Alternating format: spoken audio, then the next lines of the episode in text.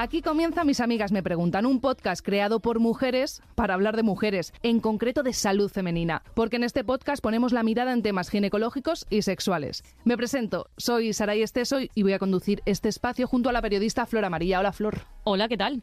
Yo la verdad que vengo con bastantes preguntas para hacerle a nuestra doctora y amiga, dicho sea de paso, Ana Villalba. Ana Villalba, ginecóloga adjunta del Hospital de Villalba de Madrid y de la clínica especializada en maternidad Yami Mami que es casualidad, yo creo, no, pregunto, ¿eh? Que tú te llames Ana Villalba, que trabajes en el hospital de Villalba. A ver, sácanos de dudas. Bueno, yo no sé si es casualidad, fue el destino o que al final me voy a hacer con el hospital. Es verdad que es una broma muy graciosa para hacer a todos los pacientes. Siempre les digo que se van a acordar siempre de mí, que no tienen que pensar mucho en mi nombre. Igual acaba siendo tuyo, ¿eh? Ojo. Ojalá.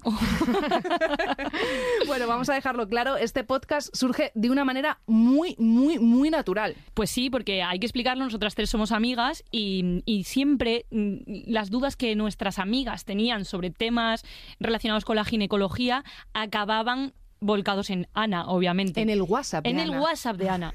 No solo dudas con tal pregunta, sino bastante documento gráfico. Hay mucha foto en ese móvil, no solo nuestra, además. ¿eh?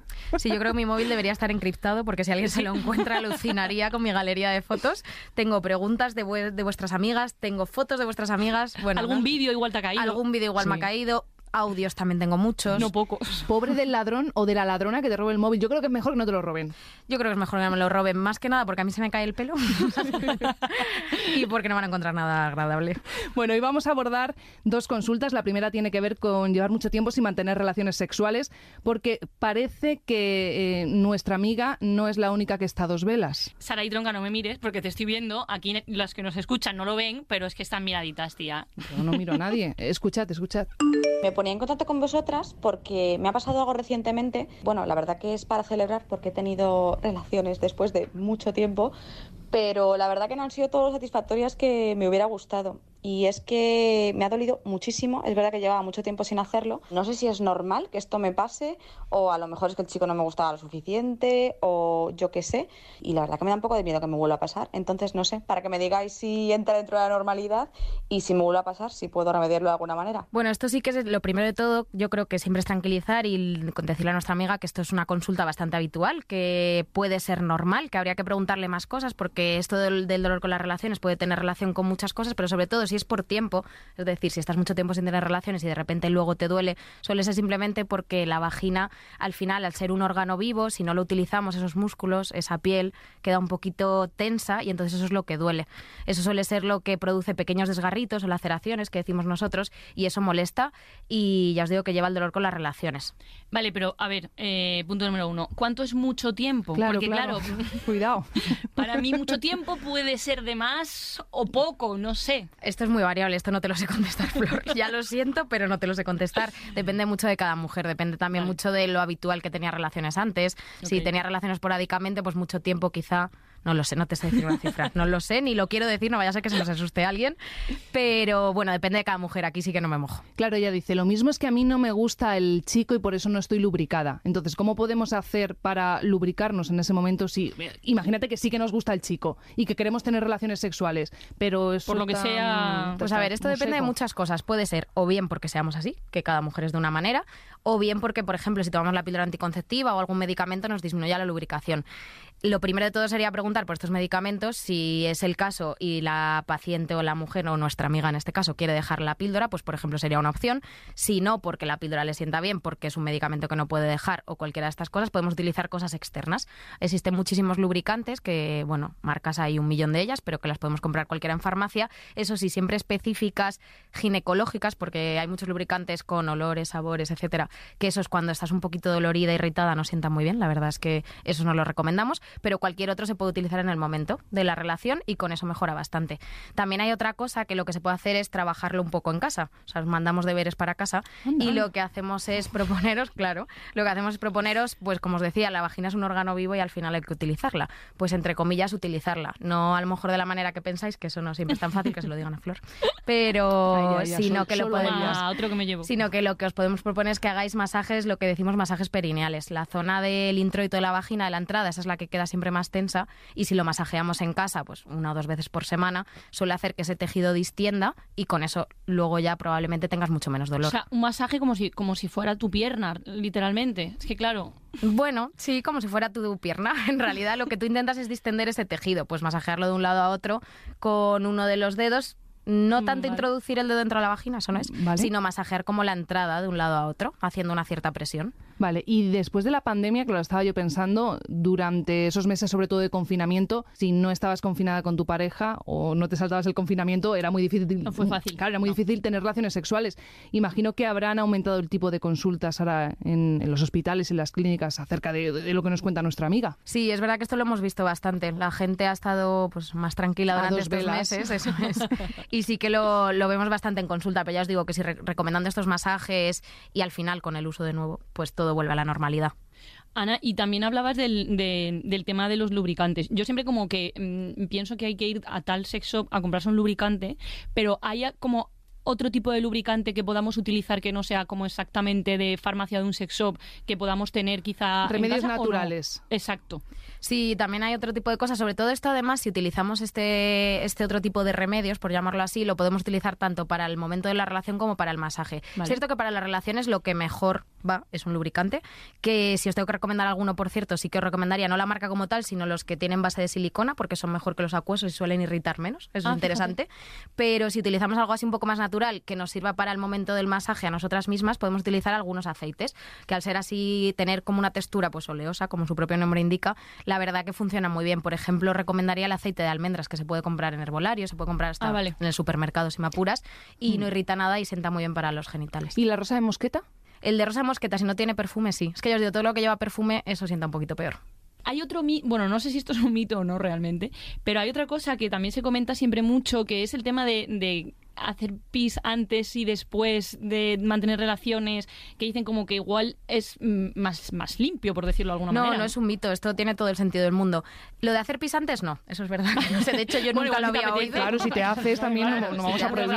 que luego que jaleo. Efectivamente, pero lo de hacer pis antes no, eso no tiene ningún sentido médico. Lo de hacer pis después tiene muchísimo sentido médico. Esto es porque las mujeres tenemos mucha más propensión, somos muy propensas a tener infecciones urinarias, infecciones de orina. Entonces, después de las relaciones, como la uretra, que es por donde sale el pis, queda muy cerquita de la vagina, se puede infectar con mucha facilidad y producirte una cistitis. Si tú vas a hacer pis justo después de la relación, limpias toda esa zona de la uretra, las bacterias no ascienden y te quitas de eso. Sobre todo cuando has empezado con una nueva pareja, que al final la flora, eso también hay que explorar, la flora de cada uno, que es muy habitual tener infecciones de orina al principio, pues esto, por ejemplo, te serviría para intentar evitarlas. Vale, y entonces, en resumen, para, para responder a nuestra amiga, masajear la zona Masajear la zona, eso todos es. los días En todos los días no es necesario y eso la verdad es que nadie lo hace. Qué jaleo todos los Claro. días. y utilizar lubricante al poder ser con silicona. Eso es, con base de silicona, mejor que acuosos. Perfecto, pues yo creo que con esto ya nuestra amiga se da por respondida. Vamos a por la siguiente que tiene que ver con, fíjate, ese agobio que nos entra por tener ya una edad, porque la vamos teniendo, tenemos ya más años que un pasadizo, pero querer ser madre en un futuro. Escuchad. Eh, soy una chica de 31 años, sí me gustaría ser madre, eh, ahora mismo no, la verdad, un poco más adelante, pero bueno, viendo que, pues eso, que no tengo ningún plan de vida con nadie actualmente, pues mira, os quería preguntar eh, sobre la congelación de óvulos para el futuro. Yo, como os he dicho, tengo 31 y quiero saber más o menos cuál sería la edad recomendada como para empezar el proceso. Y bueno, y por otra parte, si hay algún test que yo me, pu- me pudiera hacer previamente a eso, para saber, pues bueno, si puedo tener bebés o no, o un poco la capacidad que tengo ovárica en este momento, porque estoy un poco perdida y es un tema que la verdad que mm, lo pienso bastante. Así que nada, muchísimas gracias y un beso. Bueno, un beso para ti. Y Flor, mucha atención porque yo creo que este tema ya nos va interesando por la edad. Este tema nos va interesando y además es que es verdad que es algo que se habla mucho en los grupos de amigas, porque yo con las mías antes hablábamos de salir de fiesta, ¿Qué me pongo el sábado? ¿Qué me pongo y ahora hablamos de cuándo congelas. ¿Qué Tengo? Claro. Eh, pero Ana, justo nuestra amiga hablaba de reserva ovárica. ¿Qué es eso? La reserva ovárica es, eh, la, por decirlo de alguna manera un poco sencilla, es la capacidad que tenemos las mujeres de podernos quedar embarazadas. Entonces esto te va a indicar una reserva ovárica buena, que es lo que solemos decir, buena o mala, lo que te indica es la capacidad que tienes y el tiempo que vas a tener de quedarte embarazada desde el momento en el que te la miden. O sea, se cal- o sea, se puede calcular, a ver, supongo que no con muchísima precisión, pero más o menos sí puedes saber cuántos años le pueden quedar por, por tener hijos? No vamos a saber nunca el tiempo, pero sí que hay ciertos test, ciertas pruebas que podemos hacer los ginecólogos que nos van a ayudar a orientarnos un poquito. El casi el más exacto es una analítica, que es una cosa que se llama hormona antimuleriana, que el nivel de hormona antimuleriana que tú tienes en sangre nos va a indicar esa reserva ovárica. Jamás te voy a poder contestar justo vas a, te quedan seis meses para poderte quedar embarazada, pero sí que es verdad que te puedo decir, bueno, pues tienes muy buena reserva ovárica, puedes estar tranquila, parece que te quedan años de quedarte embarazada, o decirte, uff, vas bastante justa, tendrías que empezar a pensar o bien en quedarte embarazada o bien en otra cosa que es lo que también nos habla nuestra amiga, de en pensar en congelar o vitrificar, que decimos nosotros, los ovocitos. Claro, ¿y a qué edad recomiendas que empecemos por lo menos a pensar en congelar los óvulos? O sea, si en, un, en una persona normal, porque claro, entiendo que esto depende de cada esto persona. Cambia de cada persona. Efectivamente, si tú tienes alguna enfermedad, como por ejemplo ahora que está muy de moda la endometriosis, mm. si tienes endometriosis esto cambia completamente, porque ahí habría que valorarlo, probablemente la reserva ovárica sea menor, etcétera. Pero si tú eres una persona normal, para congelar ovocitos aquí lo que tú tienes que pensar son dos cosas. Nosotros siempre lo comentamos en consulta, que tienes que pensar, por una parte, la cómo va a ser de efectiva la técnica, es decir, cuántos ovocitos vas a conseguir, que eso siempre es cuanto más joven mejor nunca vamos a hacerlo con gente muy pequeña, evidentemente. o sea, de hecho, los ovocitos con 18 años tampoco son tan buenos, son ah, mejores como, sí, o sea, lo, ideal, pues efectivamente, para conseguir un millón de ovocitos sería vitrificar o congelar con 20 años o con 22. pero, como eso no es muy, que es lo siguiente que voy a decir, luego hay que pensar cuánto deficiente, eso no es muy eficiente, porque la mayor parte de mujeres que congelan ovocitos con 22 años van a conseguir un embarazo por sí solas, no los van a utilizar. además que si no te has ido ni de casa con 22 años. yo me había ido ya de casa, de todas maneras. Bueno, porque tú siempre has sido muy rápida.